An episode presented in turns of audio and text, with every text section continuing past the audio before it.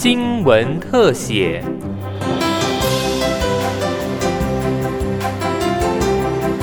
欢迎收听今天的新闻特写，我是游游纯。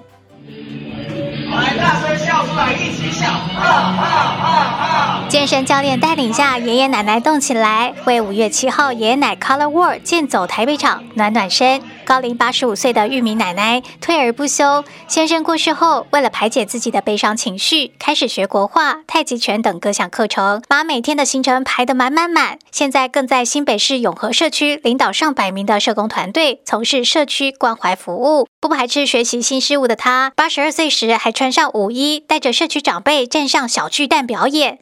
生活太充实，有时候也忘了自己到底几岁。今年更要参加红道老人福利基金会举办的健走活动。呃，应该唤起民众健走对身体的呃帮助非常的大。嗯，哎，希望大家能够热烈的参与这一项有意义的健康活动。太棒了！七十五岁的刘梦德大哥，则是和一般的退休族一样，每天过着清幽的生活。时间变多了，爱好学习新事物的他，也帮自己安排活动。在七十岁的时候，展开日本游学的壮游之旅。我在日本游学的时候，全校里面我当然是年纪最大，七十几岁。我的同学都是二十二十几岁，大概不超过三十岁。所以我跟那个年轻人这个一起学习、一起上课的经验是非常的丰富。我倒觉得我不会觉得不自在，我我觉得感觉蛮好的。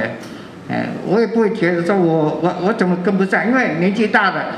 记忆力比较差一点。那个是理所当然，一定的，没有什么可耻的，我是这么想。这还不算什么哦，孟德大哥还在日本爱知县的温泉旅馆打工度假，甚至还爬过富士山，更发愿疫情趋缓后要到日本展开四国遍路，走万步，拜访八十八座的庙宇之旅，比年轻人还更勇敢追求梦想。坦白说了，我有个梦想，但是我知不知道做得到做不到了。我本来想说，今年下半年我要去日本的四国，四国有个叫四国遍路，不知道你们有没有听过？要走八十八个庙，哇，那要走一千四百公里，徒步用两只脚走。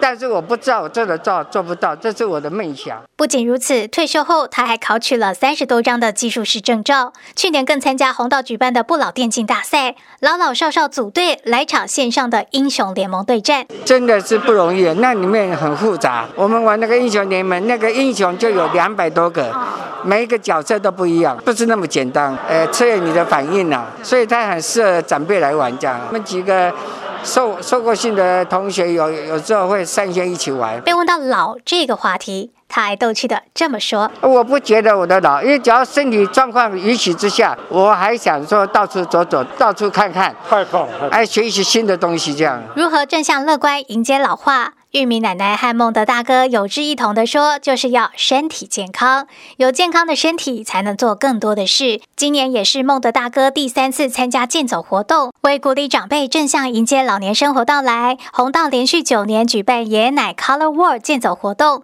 台北服务处处长钟志新期盼，透过这样的活动，让长辈多多走出来我。们每年大概协助将近两千三百位的呃长辈一起出来，那包含机构，就是就算他住在机构，我们还是有机会能够有志工的协力推他们出来一起走一走。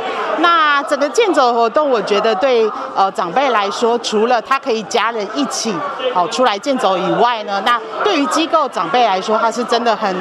几乎没有单位特别办这样子的活动，能够让这些机构的长者是有机会可以出来，就是跟人的呃多一点社会的接触，以及有这样的健走活动。